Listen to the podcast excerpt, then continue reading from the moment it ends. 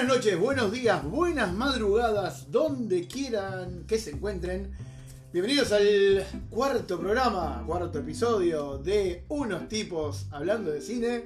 Mi nombre es Diego. Mi nombre es Andrés. Mi nombre es Oscar. ¿Y cómo andan muchachos? Bienvenido de vuelta. Gracias, los extrañé. Bueno, por, por un problema personal, este... No tiene cobicho por las dudas. Eh, sí. Pues ah, sí, no te pintaba venir. No, en las redes sociales mandaron muchas preguntas de, che, ¿tendrá cobicho o algo de eso?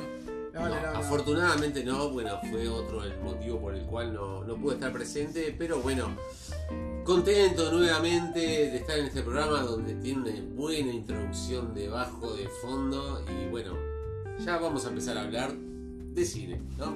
De séptimo arte.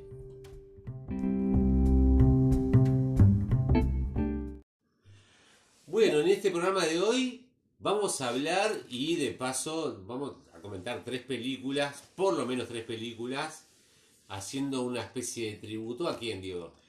Al, señor Keanu Reeves. Keanu Charles Reeves. Sí, señor, nació en Beirut el 2 de septiembre de 1964. Luego se nacionalizó canadiense. El nombre viene de parte de su padre, por el cual eh, hawaiano él, bueno, que lo abandonó siendo pequeño junto con sus dos hermanas, este, criado por su madre en alguna... Pensé que ibas a ser criado por los lobos y ya... Sí, ya está, la historia perfecta. Sí, pero bueno, hay, hay, algo capaz que de mítico en, la vida de él. Eh, bueno, es un embajador de, de, la humildad, este, muy querido a nivel mundial.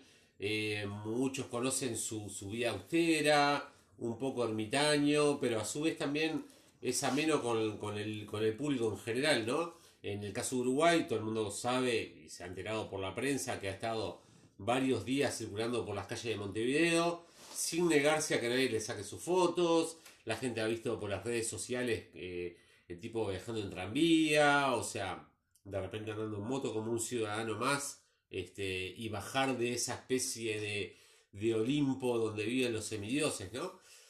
Y bueno, como le decía, eh, nació en, en, Beirut y luego se mudó a Canadá.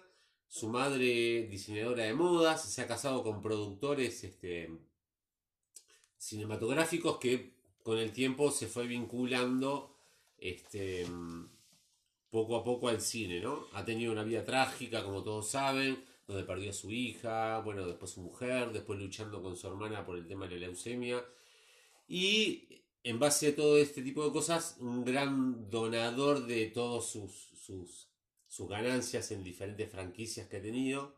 Y bueno, nosotros más que nada hablamos de cine, más que de la vida personal de las personas. Y bueno, qué, qué, repertorio que tiene, ¿eh? Sí, sí, pero, pero déjame agregarte un dato de color. El nombre Keanu que quiere decir esa brisa fresca que creo que sopla entre las montañas, una cosa así. Tiene un significado muy poético. Qué momento tan poético el filósofo. Sí, sí, sí. Creo que la, primavera nos está sacando esa parte romántica. Sí, y, la, y la alergia. Que no está haciendo mal. bueno, dale, sí. y bueno, y como decíamos, es mm, eh, además de, todas esas virtudes de, por la cual el, mundo lo, lo ama, eh, en el mundo del cine ha hecho, ¿no? Además de ser actor, he sido director, productor, este, yo qué sé, bueno, músico, como más de uno sabrá, que ha tenido una, especie de power trio donde él toca el bajo y, y, es cantante, eh, en la banda Dogstar, que la escuché una sola vez, para serte sincero. No te preocupes. Y bueno, después podemos hablar de infinidad de películas que ha hecho papeles secundarios. Eh, papeles, eh, ha prestado su voz para diferentes este, animaciones como Toy Story 4, eh, Bob Esponja ha salido también este año, bueno, y después lo hemos visto en películas románticas, en películas de acción, de acción que es lo que ciencia ficción, es, el, ah, abanico de él es muy amplio y son 40 años de carrera ya. Y, sí. y quizás en este mini tributo eh, no hablemos de las películas más famosas de él. En realidad es difícil elegir una película. Pues yo creo que hay una con la. Pero hay una, hay una en particular, o dos trilogías ellas con la que se, identifica más. Pero hoy no vamos a estar hablando mucho de ellas, por lo menos, no de, la principal. Pero a ver, Oscar. Claro, pero por ejemplo, una persona más veterana puede elevarse a ver películas como por ejemplo cuando rompió la escena de acción con la película Speed o Máxima Velocidad como, con Sandra Bullock. Como se llamaba en, español, es una película cargada de acción de principio a fin, en donde él tuvo que hacerse una preparación física porque obviamente siempre fue hiper flaco y tener ya una postura más de policía, ¿no? De, estar corriendo y en acción y bueno, este, eh, estar siempre al palo, ¿no? De ahí puedo sacar una de mis películas favoritas de él, por la cual voy a hablar este, ahora nomás. Y, y después, increíblemente, a mí lo que me ha gustado, una película romántica, protagonizada por él, que quedó un poco en el olvido, que es del año 1995, que se llama Un paseo por las nubes, ah, que está muy vinculado con el tema de los viñedos y todo. Bueno, está, capaz que ahí eh, me entró por el lado de que, bueno, nosotros tres somos amantes del vino tu lado vitivinícola. Exacto, en, realidad yo pienso que es más de uno. Te entró por el chupo, decilo. Sí, bueno, está. Y después tenemos, para,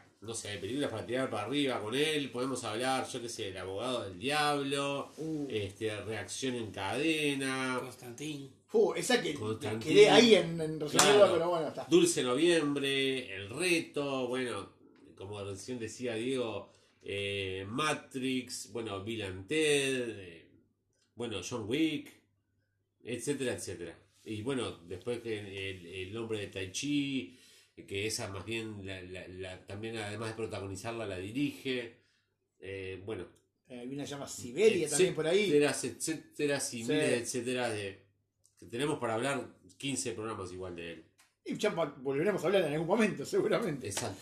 Bueno, y bueno, de la película que quiero hablar, más allá de que este, recién habíamos, la habíamos nombrado, y una de las dos películas de acción que más me gustó de, de Keanu Reeves es, eh, además de, Speed, es Point Break, este, la película Punto de Quiebra, como le pusieron en español, o como en España que tiene el nombre eh, curioso, le llaman Body.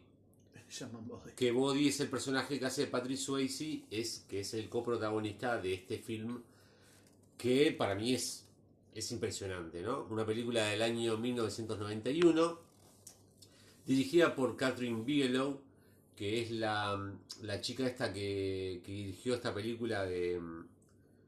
Bueno, me olvidé el nombre, ya más adelante se lo voy a nombrar.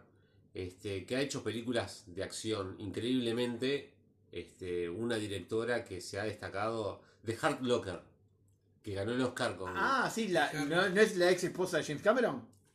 Eh, sí, no. Estoy casi seguro que sí, Que de hecho competían ella y James Cameron por el Oscar de Mejor Película. Exacto. En ese momento de Avatar o...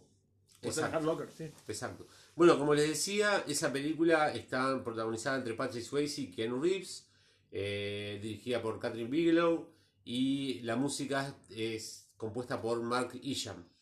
Yo siempre destaco el tema de la música, como bien sabrán ustedes, porque para mí la música es algo muy vital y que ayuda a transmitir lo que quiere transmitir la película, el director, el actor, bueno. Este, y Mark Isham es un músico que tiene una impronta de innumerables films muy exitosos, ¿no? Además de producir a diferentes artistas de la talla de Ricky Martin, Madonna, o sea, es, una persona muy activa en cuanto a, la música. La película este, ha tenido un presupuesto de 24 millones de dólares, una recaudación inicial de 83 millones y medio, o sea, hiper exitosa. Para el momento, mucha plata. Sí, muchísima guita. Y de la 20th Century Fox, y bueno, eh, se trata de un agente de la CIA, muy, joven, este, Utah, el nombre, este, en donde, bueno, e, existe la clásica esa de rivalidad entre varios policías, ¿no? Que, siempre son equipos de dos para hacer diferentes trabajos, y en donde... Gary Busey. Gary, Busey, que viene a ser... El Que es el gran experimentado de, de los trabajos, digamos, de la CIA. Y él es el novato llama al novato exactamente para cubrir un caso de unos famosos ladrones que van disfrazados de los expresidentes norteamericanos, ¿no? Y van, roban bancos y todo lo hacen en 90 segundos sin dejar prácticamente rastro alguno. Así como llegan, roban la plata de la caja, no roban plata de la bóveda, cosa de hacer un robo casi perfecto, y así como vienen, se pican como queso y no les agarra nadie.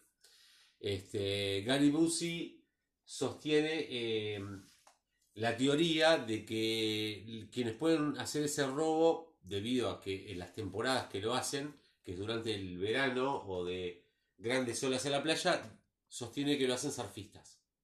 Entonces le pide a Utah o a Keanu Reeves que se meta en el mundo del, surf este, para ver si logra encontrar algún indicio de que puedan ser ellos, ¿no? Y elevar su tesis o teoría a la realidad o llevarlo, eh, encontrar el punto de quiebra, digamos.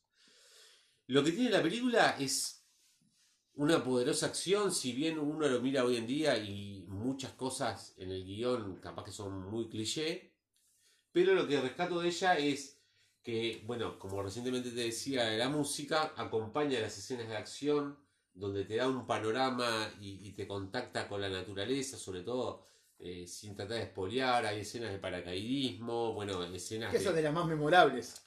Escenas de surf donde siempre y constantemente está la cámara al hombro, no existe la pantalla este, verde de fondo como para hacer efectos. Eh, bueno, hay escenas de, surf, bueno, escenas de pelea, balas, tiros. Y bueno, hay mucho, mucho movimiento corporal. Y a una de las personas que yo felicitaría es el quien tuvo un, digamos, un buen. Debería haber tenido un buen estado físico para el momento de hacer la película. Mm. Que más de uno dirá quién fue, o Keanu Reeves o Patrick Swayze. No, en este momento, en esta película yo destacaría al camarógrafo, porque hay más de una escena que hay eh, eh, cámara al hombro y... La famosa shaky cam. Claro, hay una persecución de uno al otro donde van corriendo por todo, prácticamente por todo un barrio en Los Ángeles, en donde... ¿Eh? La famosa en donde la, cámara al hombro va detrás de ellos corriendo este, eh, prácticamente en tiempo real. Eso es lo más destacable de la película. Y bueno, supongo que más de uno ya la habrá visto y si no la vieron, por favor, procuren, búsquenla, que es excelente, no, no tiene desperdicio alguno.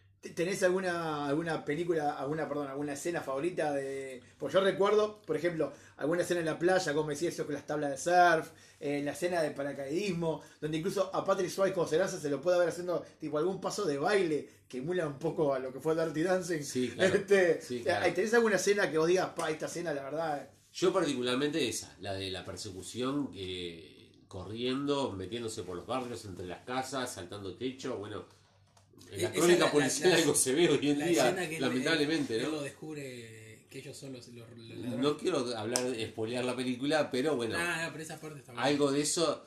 Bueno, siempre sabemos. La escena que, más me gustó es cuando aprende quien Luis a surfear. Ah, que no me acuerdo, me llamaba la protagonista, que es la que le enseña, y los palos que se pegaba eran formidables. Sí, una modelo excepcional que apareció en un par de películas y luego, bueno, este y que verdaderamente Keanu no sabía surfear antes de la película. Aprendió en la filmación. Sí, claro, todo, cada uno de ellos tienen su, su entrenamiento previo a eso.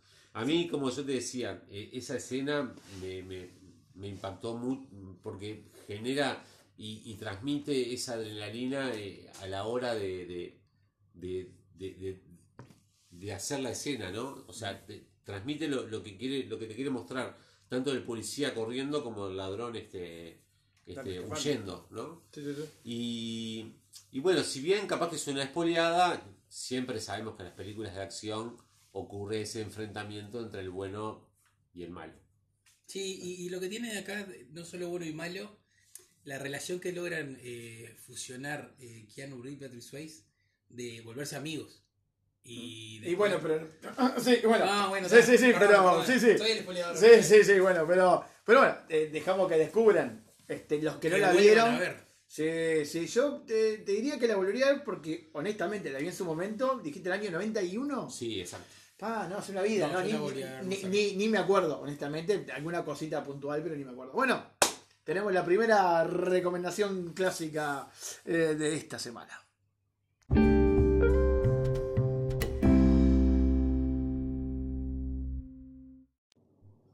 Bueno, y ahora nuestro bajista le da la introducción a hacer el comentario de la película de Andrés.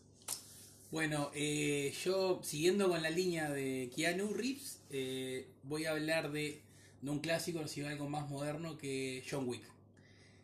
Que es una película que se puede definir en tres palabras. Acción, acción y acción. Eh, es una película dirigida por eh se llama el director, ¿no? Es un nombre Arrancaste complicado. Arranqué complicado, pero bueno, es lo que. Chad Jastelki se llama. Eh, es una película donde el, director eh, hace una mezcla de diferentes estilos. Anime, películas de karate de la década de los 90, kung fu, baile, hasta cosas de punto de quiebra, de todo un poco mezclan esta película. Es algo. Es una película muy loca en el sentido de que del principio al fin es acción.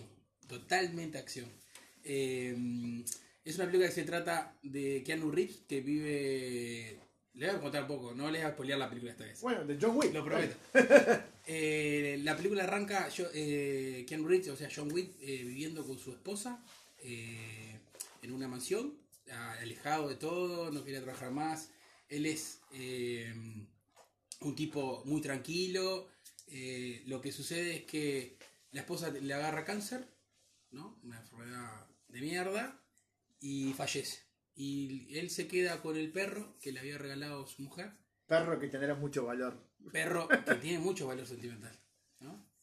Eh, el único tema que en una noche es asaltado en su hogar donde entran a robarle, le roban su Ford Mustang, que sí no era su precisión eh, más preciada, sino su perro, y lo matan. Eh, en ese momento empieza lo que es acción, acción, acción, acción. El, el, que le roba el auto es el hijo de un mafioso ruso que cuando lo va a vender a un chatarrero, esos que compran autos robados, eh, el dueño chatarrero le dice, ¿de quién es ese auto? No, de nadie, uno que robé ahí. No, pero tenés que decirme, yo te lo conozco. ¿De ¿Dónde lo robaste? En tal lugar. Oh, no, le robaste a John Wick. Estás muerto, andate de acá. Y ahí empieza todo un torbellino de situaciones donde Keanu Reeves eh, va a vengarse de, la muerte de su perro y el robo de su auto. Y lo que está muy bueno es que, por más que es todo acción, la historia de fondo está muy buena porque se mezclan los códigos eh, que supuestamente tienen los asesinos profesionales a sueldo, donde se respetan, existe un lugar que es el Hotel Continental, donde ellos eh, ahí están protegidos, no se pueden atacar, eh, más allá que después suceden algunas acciones de traición y que... Pero como suelo sagrado. Es el suelo sagrado, es como si fuera la, iglesia. Ahí no, puede pasar como, nada. Como Suiza, ¿no? Exactamente. Ahí no pasa nada. Un lugar neutral donde eh, es más, se pagan con monedas de oro. Solo puedes pagar con monedas de oro. No hay, no hay otra forma de pagarlo. Eh, es una película donde toda la trama es, muy atrapante. Estás todo el tiempo sentado en el borde de la, silla y así esperando. ¡Wow! ¡Wow! ¡Wow! Hasta. No les quiero contar más, pero eh, la mejor parte es que vuelve a recuperar su auto. No, o sea. ¡Tenemos el final! Tenemos el final. Eh, y eso que iba a ver spoiler. Yo no puedo ver, muchacho.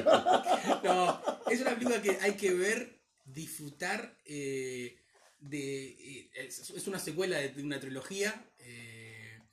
lo que tiene bueno es que termina la primera película y querés ver la segunda. Termina la segunda y querés ver la tercera. la verdad, yo la primera vez que la vi era una película que dejé, dejé pasar. No tenía ganas de verla, porque no, no me atraía. La terminé viendo una noche de Netflix porque no tenía nada para ver y quedé loco. Y ahí enseguida vi la segunda que también estaba y la tercera la vi años después que salió en el cine. Es más, no sé si no la vimos juntos. Eh, la, tercera no, yo la vi solo la tercera. Podremos haber visto quizás la segunda juntos. La, tercera yo la vi hace poco, la segunda Bueno, no, no sé si no. Pero los invito a verla, que es una película excelente donde se van a divertir de principio a fin y lo van a disfrutar eh, totalmente. Y para quienes vieron las tres películas, eh, está próximo a salir para el próximo año la, número 4. Bueno, Diego, es tu turno. Eh, ¿De qué nos vas a hablar? Y a la vez que te estoy diciendo esto, me dan ganas de hacer el gesto con las manos, un, como si estuviera tocando la guitarra eléctrica. Eh, bueno, gracias Oscar por el pie. Yo lo que traigo en realidad hoy es un 3x1. Em, y el 3x1 es eh, de nada más y nada menos que una película que cuando vos eh, nos dabas la intro hoy de la vida un poquito de Keanu Reeves, mencionaste en, el, en el historial fílmico de este buen hombre. Y bueno, voy a hablar un poquito de Bill y Ted, o Bill and Ted, las tres películas para los que no saben, ha salido, hará cuestión de mes, un poquito más. La tercera eh, película, la tercera entrega de, las aventuras o desventuras de esta pareja de otrora adolescentes y hoy en día gente de unos 50 años, este, pero haciendo las veces de adolescentes también. Su primera película, la primera de estas tres, es del año 89 y se llamó Bill and Ted Excellent Adventure. Y, y bueno, ¿qué nos cuenta la película? Nos cuenta la historia de dos amigos que se hacen amigos en la escuela y después obviamente siguen esta relación en lo que es este el, secundario, el liceo. Y estos amigos, Bill, interpretado por Alex Winter, y Ted, interpretado por eh, Keanu Reeves, tienen un temita, que el temita es que no pueden pasar la materia de historia. Y usted, como un casi erudito profesor de historia... Gracias por lo que me compete. Este... estoy un poco lejano, pero bueno. Em, bueno, eh, tienen este problema con, la materia historia y ¿qué pasa? Si pierden la materia, el padre de Ted, oficial de policía él, piensa mandar a su hijo, a Keanu Reeves, a una escuela militar. Con lo cual... Es una tortura para un rockero, ¿no? Digo, terminar... Sí, pero más allá de eso, ellos tienen el, sueño este de el día de mañana formar una banda, eh, telonear a Iron Maiden, Iron Maiden, eh, y, bueno, ¿qué pasa? Si lo separan en realidad no va a poder suceder. Entonces tiene que hacer lo imposible para pasar esta materia de historia. Eh, estos chicos viven en San Dimas, que es una localidad cerca de Los Ángeles. Y bueno, desesperados por ver qué sucede y para saber cómo pasar dicha materia de historia, aparece de la nada una cabina telefónica mientras ellos están preparando el examen de historia enfrente a un supermercado, sentados en la vereda aparece. Locura tras locura, ¿eh? Locura tras locura. Aparece una cabina telefónica de la nada. Y dentro de ella aparece Rufus. Interpretado por el gran y ya fallecido George Carlin. Rufus, que haría las veces en esta epopeya de estos dos amigos, en esta epopeya que van a vivir, haría las veces de Virgilio para Dante lo va a conducir y lo va a guiar a través de lo que tiene que hacer. ¿Y qué es lo que tiene que hacer? Rufo le dice, bueno, usted tiene una misión, no solo por el bien de la banda, no solo por el bien de ustedes y seguir siendo amigos y estar juntos, sino que además su música será la que salvará el mundo. Entonces, no, pero sí, sí, sí, su música... Vaya profecía. Vaya profecía, va a salvar el mundo. Por lo cual no pueden perder este examen de historia, no se pueden separar. Y bueno, ¿y, qué podemos hacer? Y bueno, lo que pueden hacer es recorrer la historia. Ellos tenían problemas para recordar las fechas y quién era qué. Entonces, este, dice, bueno, lo que pueden hacer es viajar por el mundo, por la historia, en esta cabina telefónica que viaja a través del tiempo. Y bueno, y, este, aprender un poquito de la historia del pasado, tratar de no influir mucho en ella. Obviamente, como pasa cada vez que uno viaja al pasado, les habrá pasado a ustedes cuando viajaron al pasado, no hay que hablar con uno mismo, ese tipo de cosas. Imagínense un par de rockeros orientales dentro de una cabina telefónica de Antel que nunca fue cabina, pero bueno. Este, cabina. y de repente apareciendo en plena redota, ¿no? En pleno éxodo del pueblo oriental. Bueno, pero bueno, y, bajar un poco a esta latitud de, la historia, pero bueno. Este, bueno, viajan, viajan la historia, definitiva, este, y cuando van por la historia van eh, hablando con distintos personajes, hablando. En realidad lo los empiezan a incorporar a su, a su, a su travesía, a su, a su, este, eh, a su cometido, y lo van metiendo en la cabina telefónica y se lo van llevando con ellos. Y entre a los diversos personajes que se llevan, se llevan a Juana de Arco, a Lincoln, a Napoleón, a Billy the Kid, a Sócrates, a Freud, a Gengis Khan y a Beethoven. Es una cabina telefónica bastante, se ve que es grande. Era amplia. Aparte una mistura tremenda, de personajes que no influyeron en la historia, pero Por- bueno. Muy bueno, porque en realidad, claro, ellos estaban, tenían que dar historia universal. Entonces, bueno, había que cubrir un montón. Bueno, este, y de eso trata la película. En realidad, de sal- tratar de salvar el destino eh, con personajes de historia para dar el examen de historia, que obviamente, bueno, se podrán imaginar cómo termina. Em, esta película que en realidad Y si estamos hoy acá nosotros, es porque ellos han salvado la historia. de eso. Este, bueno, es una película que en realidad lo que tiene, entre otras cosas, es, tiene mucha frescura. Tiene obviamente un Keanu Reeves y un Alex Winter muy, muy jóvenes.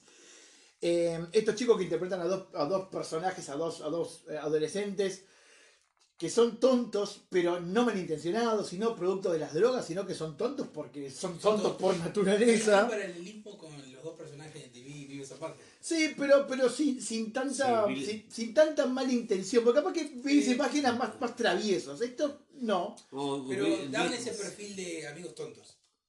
Sí, sí, puede ser que haya una- un cierto paralelismo ahí.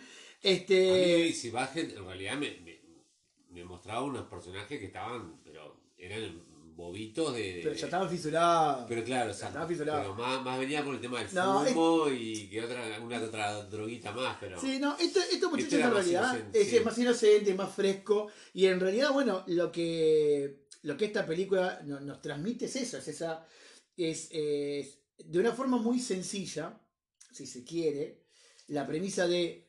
Ellos mismos lo establecen en la película. Be excellent to each other. And party on. Vamos a seguirnos festejando y hay que ser buenos los unos con los otros. Película que marcó un momento porque en realidad después de ahí muchas frases empezaron a ser muy usadas como la de dude, la de flaco, dude, o la de the most excellent, you know, dude, esas de most excellent, cosas que son muy extrañas en, la- lo que es el lenguaje en sí. Eh, frases otra vez como por ejemplo party on, que también se empezaron a utilizar a partir de esta película.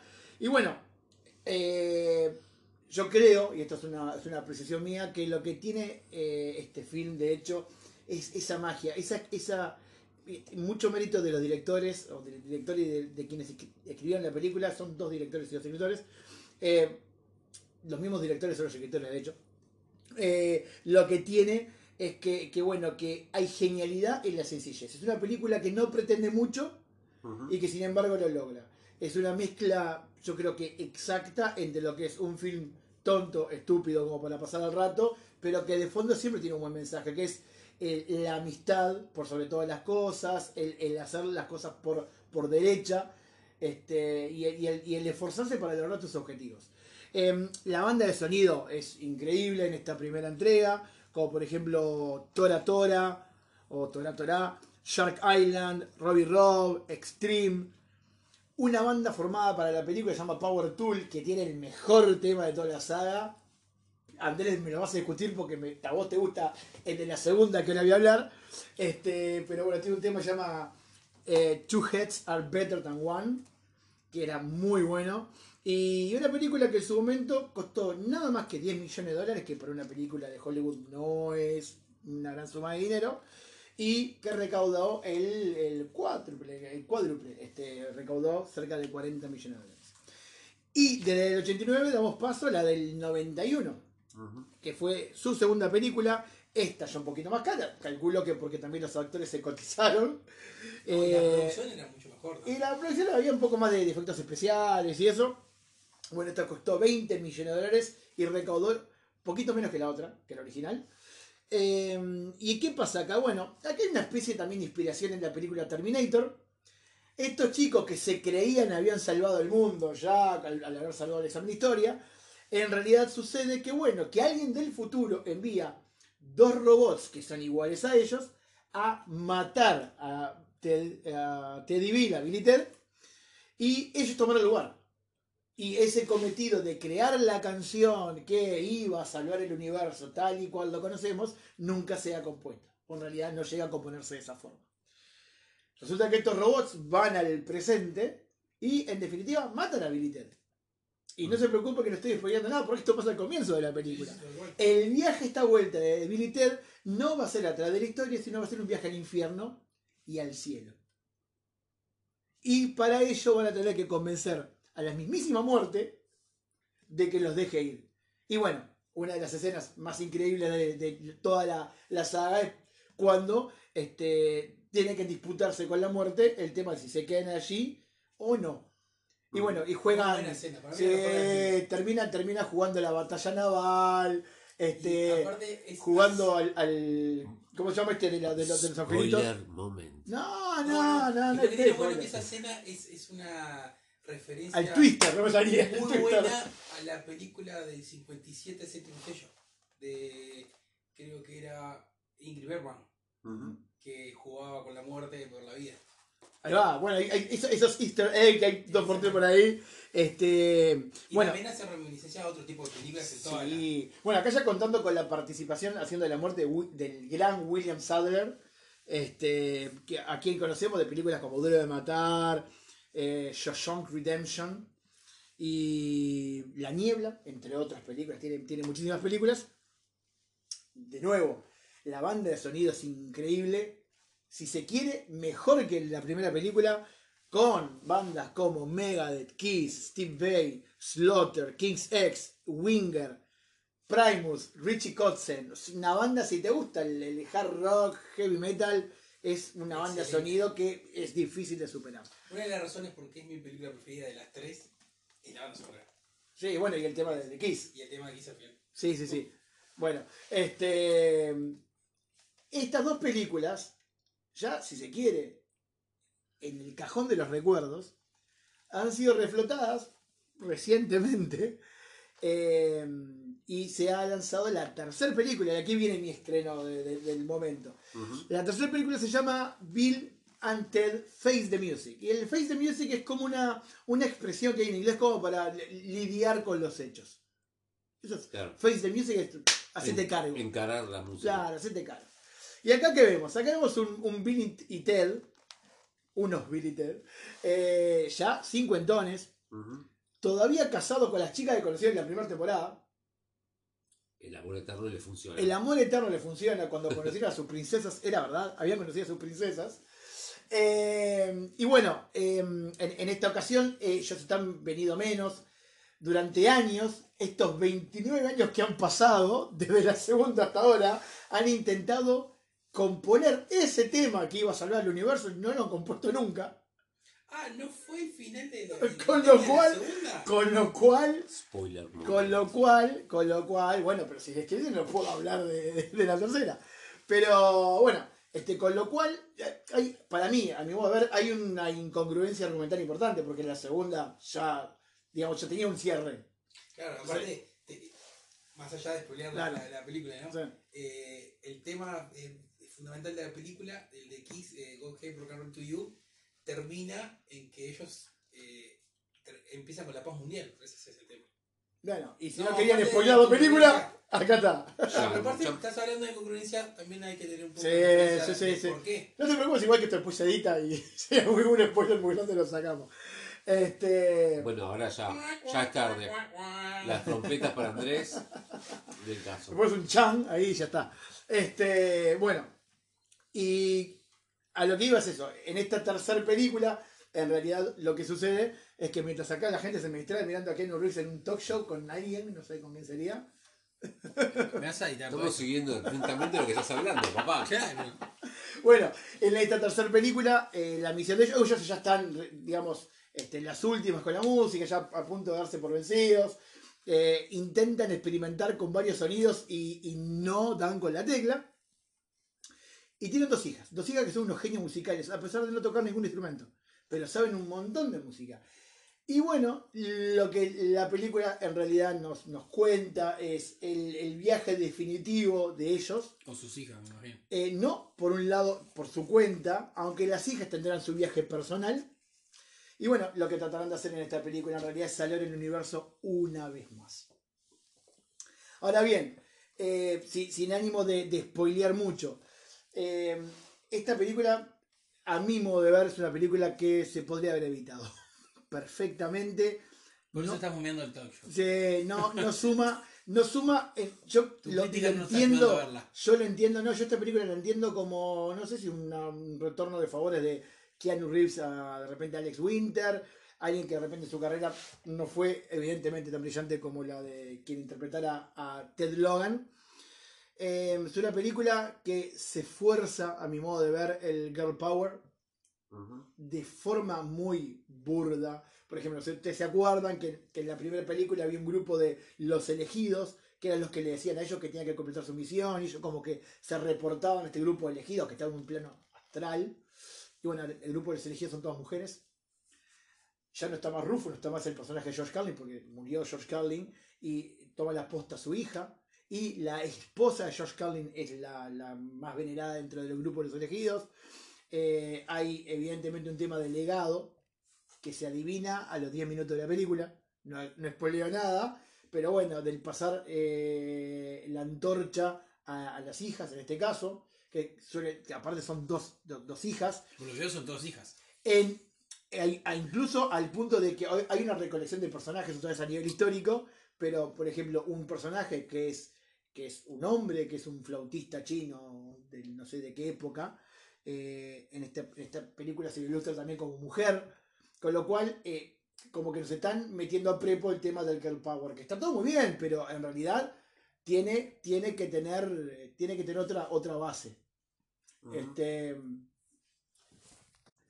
bueno, y en definitiva me parece que, es una película que, que, más allá de lo que mencioné anteriormente, eh, no, no, tiene ni la frescura. ellos no sé si están tan cómodos en los personajes obviamente eh, ha perdido la originalidad. Y además de todo, eh, no es graciosa. La, efectividad cómica está muy limitada a unos escasos momentos. En un resumen, ¿no? Fafas Pix, ¿cuántos dedos le daría? En Fafas Pix, que invito a ver la reseña si quieren, eh, del 1 al 10, medio dedo. Tres deditos. Ah, es, mala, es mala, es mala. y, la, y la salvo, la salvo porque me hizo acordar a cosas de las películas anteriores y porque, bueno, Keanu Reeves es Keanu Reeves y está. No, no voy a matar una película de Keanu Reeves.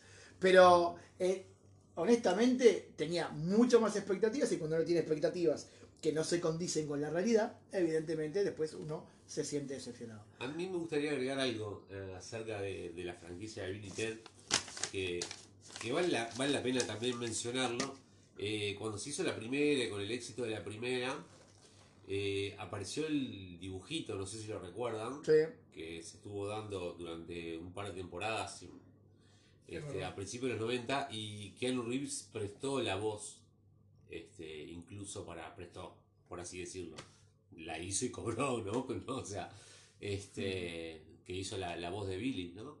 Bueno, pero para, para redondear esto, si hay algo que yo destaqué o una de las cosas que yo destaqué de las primeras dos, y que estuvieron de acuerdo conmigo, sobre todo vos Andrés, es la banda de sonido. Totalmente. Pues la banda de sonido de esta película. Es malísima. Pero no solo malo, es que, es que no tiene dirección para ningún lado. No. Es tipo onda. ¿What the fuck? Claro, porque en, en, en, en muchas de las películas vos tenés. Tenés como una pintura, si se quiere, de la época. Y acá no, como que ni siquiera hay una, hay una muestra de qué música se escucha hoy en día. Capaz que es esa. Entonces, puede ser, puede ser, pero hasta, hasta, la, hasta la resolución es, extrañísima y el rol de ellos termina siendo hasta si se quiere un rol secundario. Entonces, eh, honestamente es una película que yo creo que se podía haber evitado y, y de vuelta, eh, muy loable muchos los mensajes que hay de fondo, pero eh, no de esta forma, yo creo que no es la forma. Hay otras formas mucho mejores y más útiles y, no, es esta. Así que bueno, eh, no está recomendada para que la vean, aunque si quieren verla, eh, son bienvenidos. Por acá dejo mi, mi 3 en 1.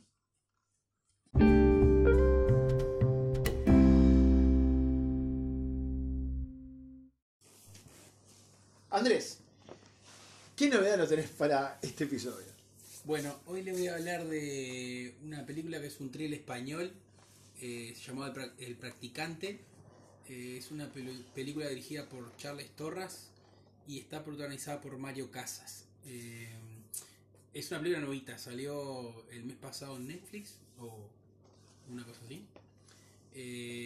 lo que tiene bueno esta peli, que es una película que me gustó mucho, no tanto por las actuaciones, que en realidad no son grandes actuaciones de la mayoría de los personajes, salvo la de Mario Casas, eh, que me, pareció una, una, actuación de, eh, muy buena en el sentido de el personaje es un personaje muy misterioso. Eh, es el, personaje se llama Ángel, que es un. viene a ser lo que es un ayudante de ambulancia. ¿no? Los tipos. Él, trabaja con una ambulancia que van a los accidentes, levantan a los enfermos. Eh, a los. una ambulancia, va. Una cosa así. Lo que tiene que es un personaje un poco macabro, porque lo que hace es le roba a los accidentados. Ah, muy bien. Ya ahí cuando arranca la película, esa parte de que él empieza a robarle a la gente, decís, ah, qué zarpado, está, medio, medio a la gente muerta, le roba. Mm, muy morbo. Eh, sí, sí, a esa parte ya es morbosa. morbosa. sí, eh, que a pesar del servicio que hace, digamos, cualquier persona que trabaja en un servicio de salud de emergencia, que es salvar vidas, por otro lado está cometiendo un pecado, ¿no? De, sí, sí, sí. Es, aprovecharse de una situación. el diablo del ángel a la vez en el hombro. Exacto. Porque te salva la vida o le intenta y del otro lado te, te apuñala. Mm. Eh, la historia transcurre. Eh, que él vive con Vane, que es eh, protagonizada por Débora Francois, ¿no? François. François Perdón mi, mi pronunciación. Bueno, pasa que vos hace cuánto no hablas francés. Eh, hace un, sí, un par de años ya. Desde mi último viaje a París no par tocaba. De vida, diría yo. Desde mi último viaje a París no me tocaba nada de francés. Eh, ellos son una pareja que viven juntos y su idea eh, es ser. Eh, ella quiere ser mamá, eh, pero lo que le pasa es que él no quiere nada, porque en realidad es un tipo muy oscuro que no quiere eh, en realidad le, encanta disfrutar el momento, pero no quiere nada a largo, eh, plazo. En una, las situaciones eh, se complica cuando en una de, esas emergencias en la noche hay un accidente en la ambulancia y él queda paralítico. Ahí se detona todas unas situaciones donde que es muy fuerte la actuación que tiene el tipo que lo ves y parece un paralítico total. La verdad que la actuación de Mario Casas haciendo de minusválido es muy buena. Pero también empieza a, perseguirse porque la mujer trabajaba en un call center eh, de que algo pasaba. Entonces le pone una aplicación en el teléfono para seguirla, dónde estaba, ver sus mensajes, ver su cámara, ver si verdaderamente estaba trabajando, lo estaba engañando. Y a todo esto, eh, él en la recuperación no quería nada con la recuperación porque le costaba, eh, él, eh, seguía pensando que la mujer lo estaba engañando y un día eh, lo que sucede es que la mujer encuentra su computadora abierta y ve que tiene el programa espía. Y ahí ella se va, se va, lo abandona, él queda solo, pasan meses y, él tiene que empezar a, a, moverse por sí solo, porque hasta ese momento la, novia, la mujer, eh, lo ayudaba en todo, pero ahí ya se empieza a valer por, él mismo, hasta que en un momento eh, él descubre que la, la ex mujer está saliendo con su amigo, que a la vez era el conductor de la ambulancia, donde él quedó paralítico. No es spoiler esto, ¿no? No, no, esto es al principio de la película. Ah, bien. Luego sucede toda una cantidad de tramas donde no lo voy a contar, pero se, transforman en, unas tramas eh, media sombrías, donde hay eh, raptos, asesinatos, engaños, situaciones eh, totalmente locas, que la verdad a mí me mantuvo toda la película interesado.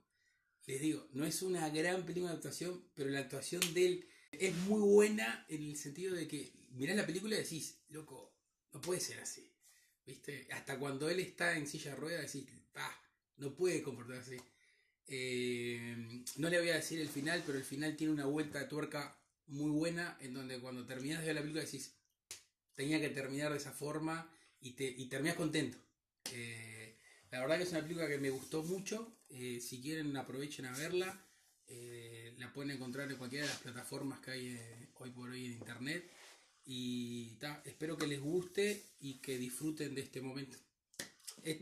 sí, yo, he tenido la oportunidad de verla y bueno, a mí sinceramente destaco sí la, actuación de Mario Casas, que es un actor si bien es el galán de España, y ya lo, he hablado, inclusive he hablado de otras películas que... era, de Adiós. Adiós, por ejemplo, protagonizada por él, es un actor que está yendo de menos a más.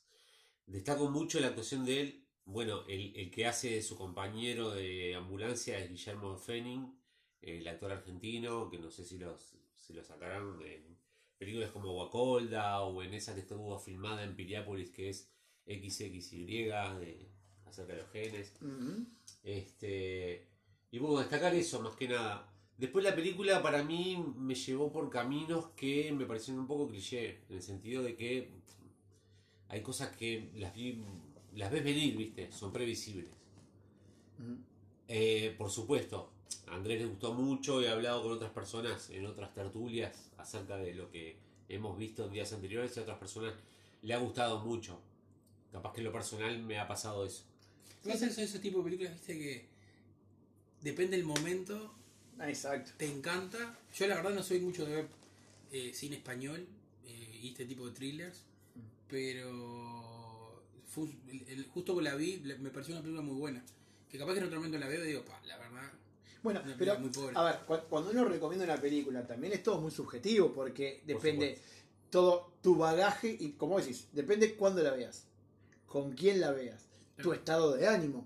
Depende también tu, bagaje histórico de películas que yo haya visto, a ver si viste algo parecido o no. ¿Y qué sensación tuviste en ese momento? ¿Sabés qué me pasó con esta película? Me pasó algo. ¿Recordás el maquinista?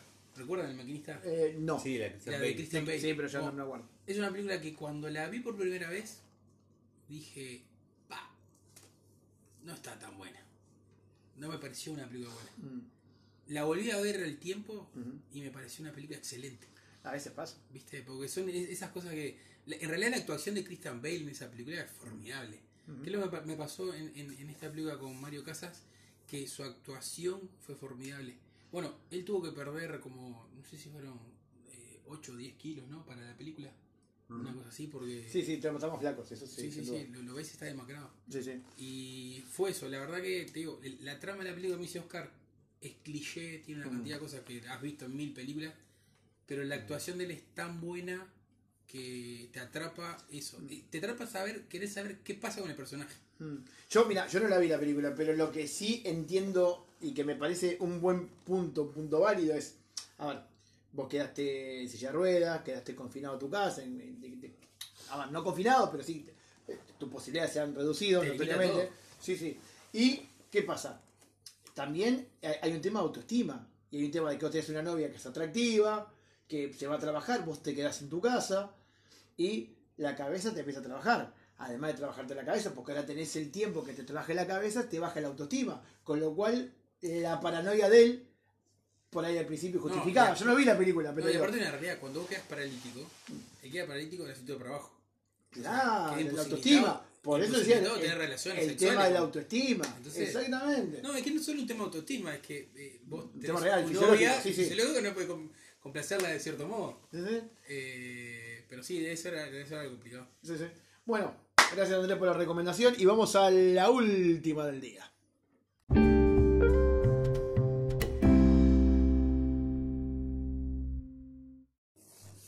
Bueno, eh, con la última recomendación de la noche, Oscar, ¿qué nos tenés preparado?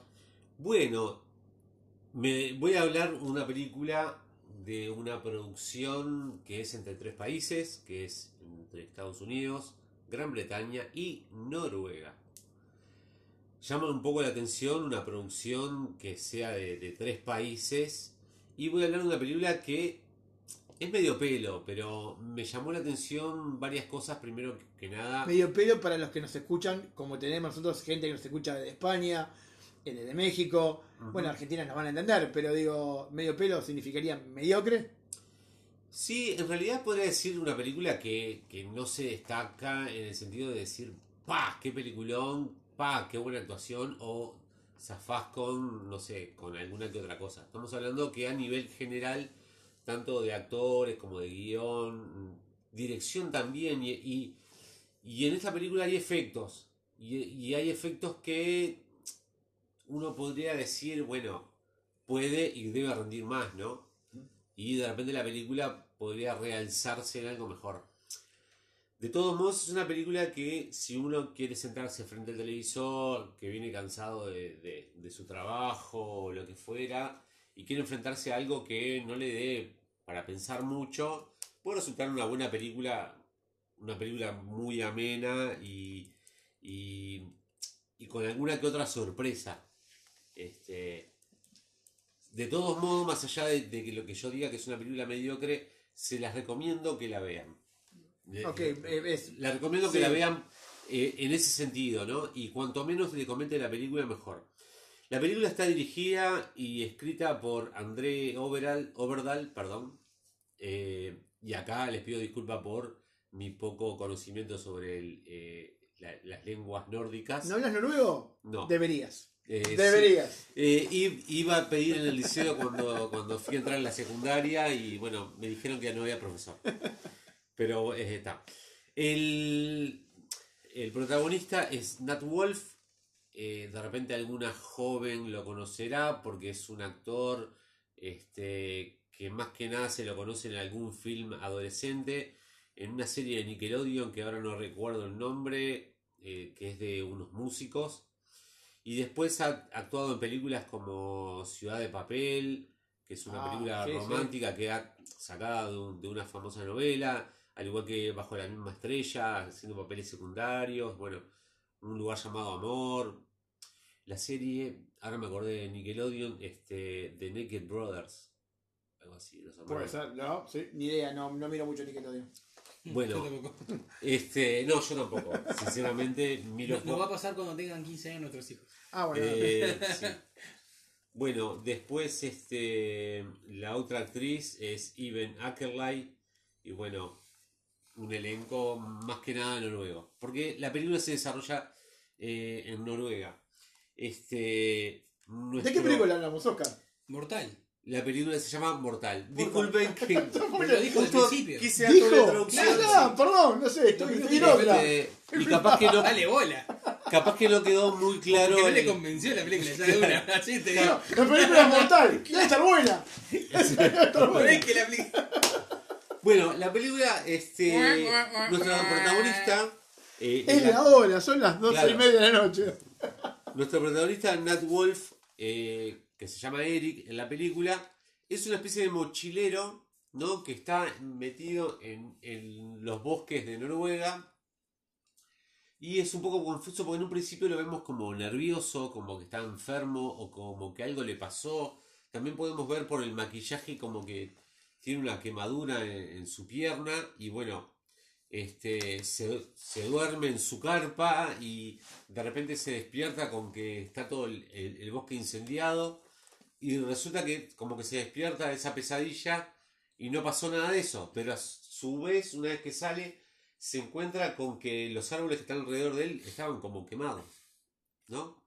Bueno, él decide ir a la, a la ciudad y bueno, por un caso infortuito este, alguien muere y lo acusan a él y bueno, uno también eh, en los primeros minutos de la película entiende de que el culpable de, ese, de esa muerte es él y es arrestado y bueno, la única persona que lo ayuda es una joven psicóloga que cree en la tesis de que él tiene un problema que va más allá de lo de lo conocido, ¿no? De tanto lo psicológico como lo, lo físico, ¿no?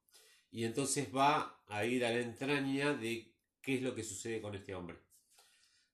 Nos vamos a encontrar eh, allí con cosas que son como fenómenos este, paranormales y nos vamos a ir adentrando en algo y ir desmenuzando de que dentro de, de esa persona hay algo que se encuentra lo, mitológico, digamos, por así decirlo. ¿Hace referencia a la mitología nórdica? No quiero hablar mucho más porque a mí lo que hizo que me gustara esa película fue el factor ese sorpresa, de no saber de qué viene la cosa. Lo único que te puedo decir es que de repente puede tener algunas partes de cliché este, en cuanto a la persona capaz que fugitiva o la persona marginal. Este, y como te decía, si tuviera un poco mejorado o si hubieran eh, hecho un poco más de ahínco los efectos visuales, eh, la película sería un poco más explosiva de repente. Bien, lo que vi que la fotografía es espectacular. Sí, la fotografía, con drones. Sí, divino, te dan ganas de conocer eso, esas ciudades, más que nada esos pueblos de, de eh, nórdicos donde son tan organizados y tienen una conducta excelente, estamos un poco lejos de, ella, pero bueno, está, hacemos lo que podemos, este, y no hay que hacer crítica a lo que somos. Y, y bueno, simplemente eso. Eh, se las recomiendo que, la vean sin mucho pensar y de repente encontrarse con ese factor sorpresa que hizo que a mí me gustara. La prensa lamentablemente la defenestró mucho a la película. La defenestró desde el punto de vista de las actuaciones, desde el guion, eh, etcétera, Hoy, hoy, hoy, nos comentabas Andrés, Andrés a mí, y el resto de la gente nos escucha, que como que la definirías como una película por ahí meramente aceptable, medio pelo, pero sin embargo hay cosas que te gustaron, que es el tipo de cosas. Sí, sí. Este, yo, pienso que a, mí lo que hizo que me gustara fue, fue más que nada eso, ¿no? Que después, digamos, en la mitad de la película hacia adelante, vos decís, vos, esto no vendrá por. Y lo dejo los puntos suspensivos ese de que la gente se, se sorprenda, por así decirlo, ¿no? Capaz que va a decir, ah, esto es la sorpresa, no es mal. Pero bueno, eh, lo dejamos por ahí. Muy bien, y bueno, por acá vamos cerrando. Y por acá vamos cerrando este programa número 4. Sí, ya estamos pensando, planificando el que viene, que puede venir, no está 100% confirmado, pero puede venir de musicales. Exacto, si no es el próximo, será el otro. O también eh, quedamos atentos a los que nos pueda sugerir el público. Sí, tenemos un par de pedidos que todavía no hemos. Este... Sí, tenemos que empezar a cumplir con los pedidos. sí, sí, ya, hay gente que ya me pidió volver al futuro y me han pedido alguna más. Este, así que, bueno, calculo que usted también. Así que, bueno, este, nada, escriban en la página de Instagram, pueden escribir por Twitter y busquen unos tipos hablando de cine. Exacto, mi nombre es Oscar. Mi nombre es Andrés. Mi nombre es Diego y nos escuchamos. Exacto. Chau, chau.